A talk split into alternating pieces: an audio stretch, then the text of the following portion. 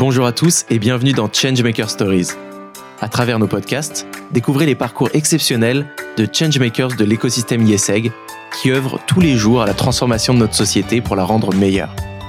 Enjeux sociaux, économiques, climatiques ou technologiques, inspirez-vous et passez à l'action pour devenir vous aussi un acteur du changement.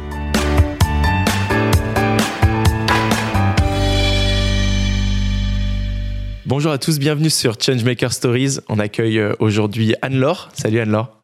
Salut Jérémy. Euh, donc Anne-Laure va nous parler de, bah, de mode engagé, d'entrepreneuriat. Elle a lancé une marque de polaire qui s'appelle Noé, euh, qui a plusieurs particularités, dont celle d'être transportée à la voile. mais tu n'as pas toujours été dans ce milieu. Donc pour commencer, est-ce que tu peux bah, tout simplement nous raconter ton, ton parcours avant la création de la marque? Euh, bah, bien sûr. Alors moi, j'ai du coup fait euh, notre chère école, euh, l'ISEG. Je suis diplômée de 2010. Et en fait, euh, sortie de l'école, je savais pas exactement euh, ce que j'allais faire. J'avais donc j'ai travaillé chez chez Sodexo et puis j'ai fait un VIE ensuite. Et j'ai commencé dans le conseil en fait au retour de mon VIE, j'ai fait deux ans de conseil euh, chez Accenture. Et puis euh, après, pendant le conseil, je me suis rendu compte que j'avais envie de me rediriger vers euh, l'industrie de la mode. Mais j'en avais une hyper mauvaise image. Genre, vraiment, le diable s'habille en Prada. Du coup, c'est à la fois ça m'attirait, à la fois ça me faisait hyper peur parce que je suis quelqu'un d'assez naturel. Donc j'avais un peu peur d'être broyée par ce système. Mais finalement, euh, l'attrait a été plus fort parce que j'aime beaucoup. Euh, enfin, j'aime bien l'art, j'aime bien, et je trouve que dans la mode, il y a vraiment un truc très de recherche créative, d'artistique qui me parlait. Et donc finalement, j'ai refait après l'ISEG une école de mode qui s'appelle l'Institut français de la mode, euh, qui est un post graduate d'un an. Et à ce moment-là, donc j'ai bifurqué euh, dans la mode et j'ai travaillé euh, d'abord en stage dans une entreprise et puis ensuite j'ai rejoint Lacoste pendant euh, cinq ans où je travaillais sur le développement euh, des collections euh, et aussi la commercialisation au niveau du siège. et là, il, s'est passé plein de choses, mais j'adorais ce que je faisais chez Lacoste. Et, et, à la fois, en parallèle, j'étais quand même en train de, de développer bah, une envie de protéger l'environnement et de participer à changer un peu l'industrie je crois que euh, Lacoste, en plus, c'est une, marque qui est relativement engagée dans, dans ce monde du luxe. Euh, je dirais que c'est une marque qui est engagée. Euh, je dis, je dirais pas ça. D'accord. Non, mais c'est intéressant. En vrai, je, en vrai, je dirais pas ça. Je pense qu'aujourd'hui, les grandes marques, euh, je vise pas Lacoste plutôt qu'une autre, euh, prennent euh, le parti de communiquer là-dessus, mais en fait euh, sans changer structurellement l'entreprise parce que c'est très compliqué. Et du coup, euh, c'est ça qui aujourd'hui fait qu'on a quand même pas mal de greenwashing à parler d'opérations de communication, enfin à dire on, on, fait une collab avec telle association qui protège les fonds marins, etc. C'est bien, mais en fait ça change pas l'industrie. D'accord. Donc du coup voilà, moi j'avais un peu ce, cette dichotomie où j'aimais bien mon métier, mais à la fois j'étais quand même euh, payée pour produire toujours plus de volume. Et il faut savoir que dans l'industrie de la mode, de manière générale, bah, on produit beaucoup, beaucoup trop, on produit trop loin et on a des taux d'écoulement de environ 70%. Donc ça veut dire qu'il y a toujours 30% de stock gaspillé. Et vu le nombre de produits vêtements par an, euh, bah, c'est énorme en fait. Du coup, du coup voilà. Du coup moi j'étais plus trop en accord avec ça et donc euh, bah, j'avais envie et, et, donc il m'est arrivé quelque chose de enfin d'assez impactant, c'est que j'ai eu un j'étais à vélo dans Paris, je me suis fait renverser par un camion et euh, j'ai eu j'ai eu un an d'arrêt euh, où je me suis fait opérer plusieurs fois, j'ai appris à marcher et tout. Et, et donc voilà. Et pendant cette année-là, j'ai quand même eu le temps de beaucoup réfléchir et et donc j'avais à la fois envie d'avoir un impact environnemental et social parce que c'était la crise des gilets jaunes en même temps. Euh, et donc j'ai décidé euh, de partir. Euh, Lacoste m'a aidé parce que bah, ils ont été hyper à l'écoute. Euh, comme j'avais eu quand même pas mal de, j'avais aussi envie de partir de Paris pour être dans un environnement plus, je sais, je sais pas, mais plus naturel quoi. Très bien. Et donc voilà. Et donc j'ai monté Noé comme ça. Je suis partie de Paris, je suis allée en Bretagne et j'ai fondé Noé. Très bien. Donc c'est là qu'est née cette, euh, cette marque, euh, cette, la polaire transportée à la voile. C'est comme ça que vous communiquez euh, dessus. Est-ce que tu peux nous raconter justement cette histoire Comment, comment, d'où est née l'idée? Est-ce que tu as lancé ça seul? Comment, comment ça se passe aujourd'hui? Où est-ce que vous en êtes? Alors, d'où est née l'idée? Bah, Noé est d'abord né dans ma tête. juste, je voulais faire un. En fait, mon but, c'était de créer une marque de mode qui avait un impact carbone faible qui participait à la relocalisation de l'industrie en Europe, euh, France et nous on fait France, Italie, Portugal, euh, et qui euh, et qui aussi avait une démarche, je veux dire, d'entreprise euh, vertueuse. Donc moi je l'ai fondée en entreprise euh, sociale et solidaire. Euh, je t'expliquerai, peut-être je rentrerai là dans, pas dans le détail, mais du coup c'est des principes de gestion qui sont censés amener plus de redistribution dans l'économie et aussi de participer euh, au niveau social, euh, au développement économique du territoire. Donc voilà. Donc donc euh, donc voilà. En fait, Noé est né comme ça. J'avais dans la tête de, de, fonder une entreprise sur trois piliers l'environnement, le social et des produits de qualité que les gens garderaient longtemps. Ok, très bien. Et c'est la première étape. Ça a été quoi de de je sais pas trouver la l'usine, de designer quelque chose, de choisir peut-être le produit. Pourquoi tu as choisi la, de démarrer avec une polaire? J'ai pas démarré avec la polaire. Là, c'est c'est en fait on a un an et demi et donc euh, c'est là. Euh, c'est la deuxième, euh, deuxième grand, enfin deuxième collection. Donc on a d'abord commencé par des vêtements qui étaient le, le la particularité de Noé au départ, c'est vraiment de sélectionner des matières haut de gamme épaisses qui durent dans le temps et donc on est biologique ou recyclé.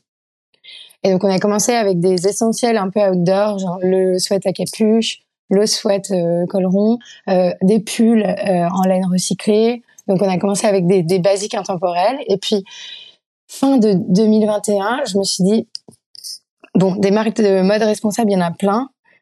Aujourd'hui, je trouve qu'on pourrait aller plus loin pour réduire l'impact carbone, et aussi on pourrait aussi aller plus loin pour, enfin, je veux dire dans le positionnement de marque pour mettre en avant la Bretagne, l'environnement marin, les skippers, etc. Et en fait, c'est comme ça que moi, je, suis dans un environnement à Lorient de skippers. Il y a, beaucoup de courses au large, il y a, il y beaucoup d'équipes, d'équipage. Et en fait, du coup, cette idée du transport à la voile qui est en train de se développer dans l'industrie de manière générale, elle était en train d'émerger. Je me suis dit, mais ce, ce serait tellement génial si en plus de faire des vêtements euh, de qualité bas carbone, on fait en plus quand ça a du sens, les transporter à la voile. Donc, notamment, par exemple, quand on les fait au Portugal, la route par la mer est plus courte que la route par, euh, par la route. D'accord. Donc, du coup, c'est, enfin, je me suis dit, mais en fait, euh, Porto-Lorient, euh, ça a tout, tout du, ça a du sens de le faire en voilier et ça raconte une histoire hyper forte euh, de, de c'est une aventure humaine. En fait, la voile, c'est hyper, enfin, c'est difficile. Ça dépend du vent, dépend des éléments. On peut partir que quand il y a une fenêtre. Donc, en fait, c'est vraiment de la, slow fashion, quoi. C'est le fait de se dire euh, l'environnement est plus. C'est vraiment symboliquement de se dire l'environnement est plus important que le fait de livrer en trois jours. Ouais, très très intéressant. C'est quoi l'impact euh, justement Je suis pas sur les temps de livraison, sur le temps euh, qu'on met à recevoir le produit une fois qu'on l'a qu'on l'a commandé? Bah c'est beaucoup. Alors il faut être assez résilient et ça demande aux consommateurs. Des... Ouais. voilà. Bah là on, enfin par exemple il faut prévoir. Nous on prévoit en livraison normalement un camion ça prend une semaine. Là nous on prévoit un mois et demi pour euh, pour avoir une fenêtre euh, météo qui est bien, pour avoir pour pour enfin voilà pour se garder euh, du temps. Et donc ouais donc je pense que nous en termes de livraison on, on communique. Et, et, aussi ça nécessite que c'est possible qu'on puisse pas partir. Donc en fait ça, si ça dure pas un mois mais trois mois bah ça dure trois mois quoi. Ouais. donc c'est un peu ça le c'est c'est le fait de se dire bah on dépend des éléments. Donc du coup euh, c'est jamais certain. Donc ça veut dire que pour le consommateur faut se dire je suis plus dans une démarche de euh, je suis je suis livré à telle date euh, précisément quoi. C'est euh, ça dépend du vent. Non, c'est un, gros message. Et puis, de toute façon, le, produit, il est fait pour durer pendant euh, des années, des dizaines d'années. Donc, finalement, attendre euh, un mois ou deux de plus, c'est pas censé être si impactant que ça. Enfin, c'est une démarche qui est complètement euh, différente. D'un point de vue, justement, marketing et, vente, etc., comment, vous vous appuyez sur cette différenciation pour mettre en avant la marque? Pour moi, la précommande, déjà, c'est un système hyper vertueux parce que ça permet de pas produire euh, trop par rapport à, tu vois, quand, en fait, quand tu commandes, tu fais des, des hypothèses de stock et si tu tombes à côté, ben, tu te retrouves à devoir solder parce qu'il y a des tailles que tu as trop commandées, etc. Donc, donc nous, le but, c'est vraiment de fonctionner en précommande Et ça nécessite de, de tu vois, de, commande, de, de faire la précommande quatre ou cinq mois avant de recevoir le produit. Donc, euh, donc voilà. Donc c'est une démarche quand même un peu différente de ce qu'on connaît aujourd'hui. Là, on essaye d'anticiper quand même les achats de matière. Du coup, on essaye de livrer dans les trois mois après. Voilà. Ok. C'est à peu près ça le compromis euh, qu'on fait. D'un point de vue réseaux sociaux, je trouve ça intéressant. Je pense que vous pouvez beaucoup plus euh, euh, parler de la, du transport justement. Il, me semble que le, le skipper justement, il, il, va communiquer sur le trajet du, du vêtement, etc. J'ai vu, vu ça passer ça sur les réseaux. Oui, alors le skipper du coup là, il était pour cette première première opération, il s'appelle Damien Jenner. Il avait un, c'est un donc en fait ce qui est particulier dans cette opération, c'est que là on a pas, on a pris euh, un bateau de course au large. Donc c'était un bateau qui était censé, qui est qui est fait pour faire la route du Rhum, la Transat Jacques Vabre. C'est des courses un peu emblématiques dans le milieu de la course au large. Et donc c'est des bateaux qui vont assez vite et qui sont faits pour, euh, tu vois, pour la vitesse. Donc euh, donc là, en fait, en termes de voile, on va assez vite. On va, en, en gros, on peut aller en quatre jours à Porto. Ok, c'est pas mal. Mais du coup, un, un nombre de de produits euh, limités sur le bateau. Exactement. Là, on pouvait en faire. Euh, là, on en a ramené 400, un peu plus de 400. Mais euh, c'était donc parce que c'est un grand, c'est quand même un grand bateau de course. Euh, et donc là, on en a ramené 400, mais mais on n'aurait pas trop pu faire plus. voilà. Ouais. D'un point de vue justement hmm, empreinte carbone peut-être de votre produit, il y a en effet le transport, mais il y a aussi la la, production, j'imagine, et, d'autres éléments où on peut euh, économiser en, en CO2. C'est quoi les grandes différences entre une polaire traditionnelle et, une polaire euh, Noé? Bah alors d'abord, il euh, faut savoir que l'empreinte carbone, contrairement à ce qu'on pourrait penser, et c'est là où l'amalgame il se fait assez facilement. Les, les, les marques communiquent beaucoup sur le coton bio, le coton recyclé. Oui, ça a un impact, on peut économiser environ, euh, on dit 30% sur la matière, etc.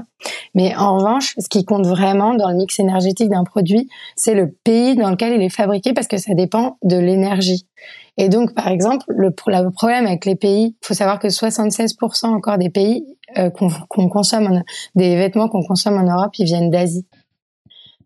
76%, c'est, beaucoup. C'est énorme. Et donc, en fait, le problème avec ça, c'est que le mix énergétique des pays asiatiques, comme la Chine, le Bangladesh, le Vietnam, je parle pas des normes sociales, mais il est, il est au charbon, ils sont dépendants au charbon. Donc, c'est ça qui fait qu'il y a un mauvais impact. Nous, avec la Polaire Noé, du coup, ce qui compte, c'est la relocalisation Portugal et France. Ça, ça on a, ils ont des bons mix énergétiques, du coup, ça consomme pas beaucoup. Et euh, le fait qu'on utilise des matières qui sont recyclées, euh, et biologique, ça permet aussi d'impacter. Et là, on va encore plus loin avec le transport à la voile. Du coup, nous, on n'est pas encore, on n'est pas euh, accompagné par un cabinet d'impact. Donc, pour être précis, il faudrait vraiment pousser le truc pour euh, vérifier. Mais de, des calculs qu'on a fait, on estime qu'on économise entre 70% de l'impact par rapport à une polaire traditionnelle faite dans la vie, entre 70% et 85%.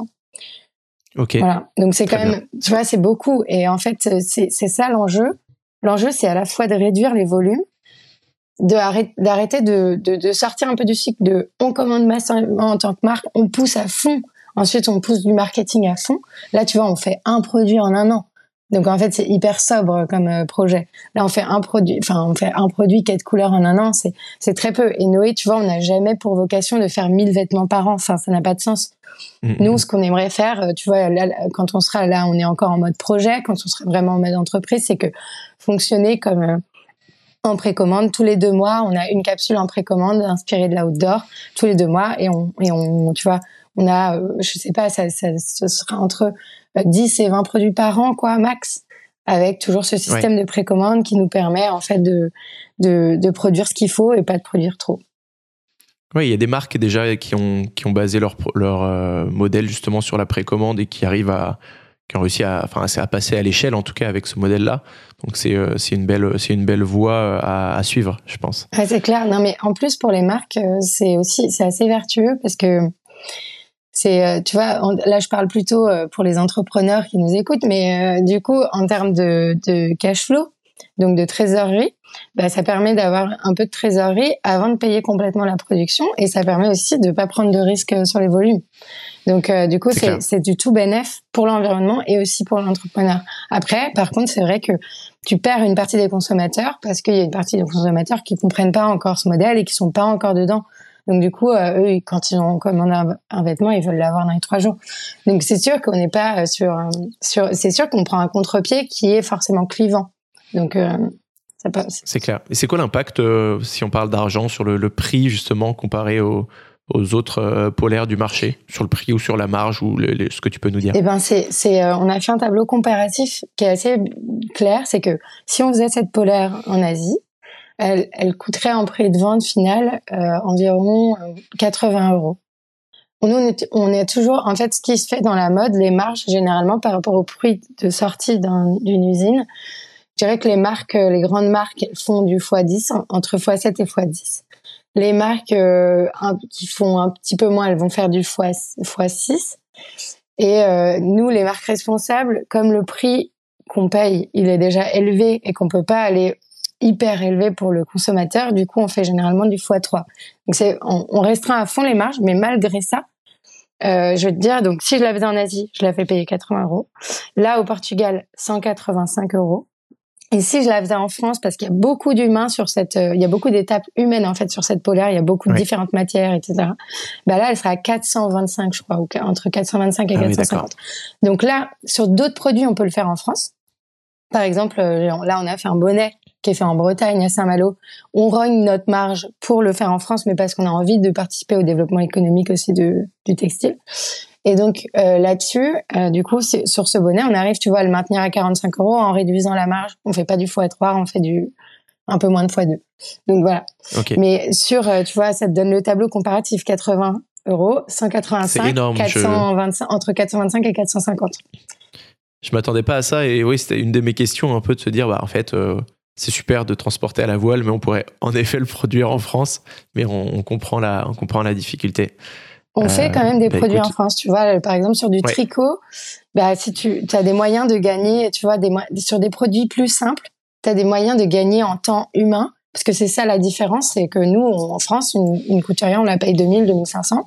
Alors que, euh, tu vois, en Asie, bah, le salaire moyen, par exemple, au Bangladesh, euh, le pire, entre guillemets, c'est 30 euh, dollars au mois. Donc, en fait, imagine s'il y a un temps minute de qui est de deux heures sur sur une polaire parce qu'on se rend pas compte mais en fait les femmes elles, elles, coupent les matières elles cousent des matières c'est encore très très manuel en fait super où est-ce qu'on peut euh, te retrouver ou commander. Ou est-ce que peut-être que le bateau est déjà parti? Comment on fait pour commander une polaire alors euh, donc nous on est on est sur on a un site internet. C'est www.noe n o h e wear.com, W-E-A-R comme vêtement en anglais.com. Euh, sur Instagram, c'est Noewear, N-O-H-E-W-E-A-R. Et donc, on est assez présent sur Instagram. On, on, poste régulièrement à la fois sur le bateau, sur l'aventure, sur les skippers, sur les départs à la voile, etc. Là, on a déjà fait.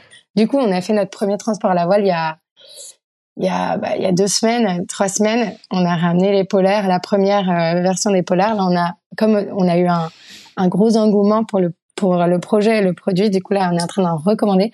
Donc, on est en train de voir euh, comment on va organiser un nouveau transport à la voile parce que honnêtement, c'est pas une mince affaire de trouver skipper, bateau euh, qui veulent bien faire ça en hiver alors qu'il fait super froid. Donc, euh, voilà. Donc, moi, j'étais, je peux te dire que j'étais sur la traversée et que c'était pas du tout repos. Génial. Euh, et du coup, si on veut te contacter, on t'envoie un petit message sur la page Instagram. Exactement, sur la page Instagram ou sur euh, il y a un formulaire de contact sur le site. Donc vous pouvez m'écrire euh, sur le site et c'est moi qui réponds. Pour, pour finir, est-ce que tu as une autre personne en tête ou un autre projet que tu as, que as trouvé particulièrement bien, que ce soit sur de la mode responsable ou, ou autre, mais un, un, vrai projet de changemaker et que les auditeurs devraient absolument euh, découvrir? Eh ben oui, euh, de euh, Marion Stragier, elle a une marque pour les femmes qui, enfin je trouve ça génial, c'est des vêtements d'allaitement. Donc il y a des zips sur les côtés pour pouvoir allaiter sans se mettre toute nue. et ça s'appelle Atelier Belette. Et donc, donc Marion, c'est une personne super qui bosse toute seule, qui est à fond et qui est en train de faire un beau, un beau carton. Donc, donc n'hésitez pas à la suivre. Trop bien, et ben on mettra les, euh, les infos euh, à la fois de Noé et d'Atelier Belette euh, en description. Merci, merci beaucoup Anne-Laure, c'était bah, une histoire passionnante de cette polaire et de, ton parcours. Merci beaucoup Jérémy. À, à bientôt, salut tout le monde. Salut. Merci d'avoir partagé avec nous ce moment. Nous espérons que cet épisode vous aura inspiré et pourquoi pas poussé à changer les choses à votre échelle. Changemaker Stories est un podcast YesEg School of Management et YesEg Network, produit par Echoes Studio.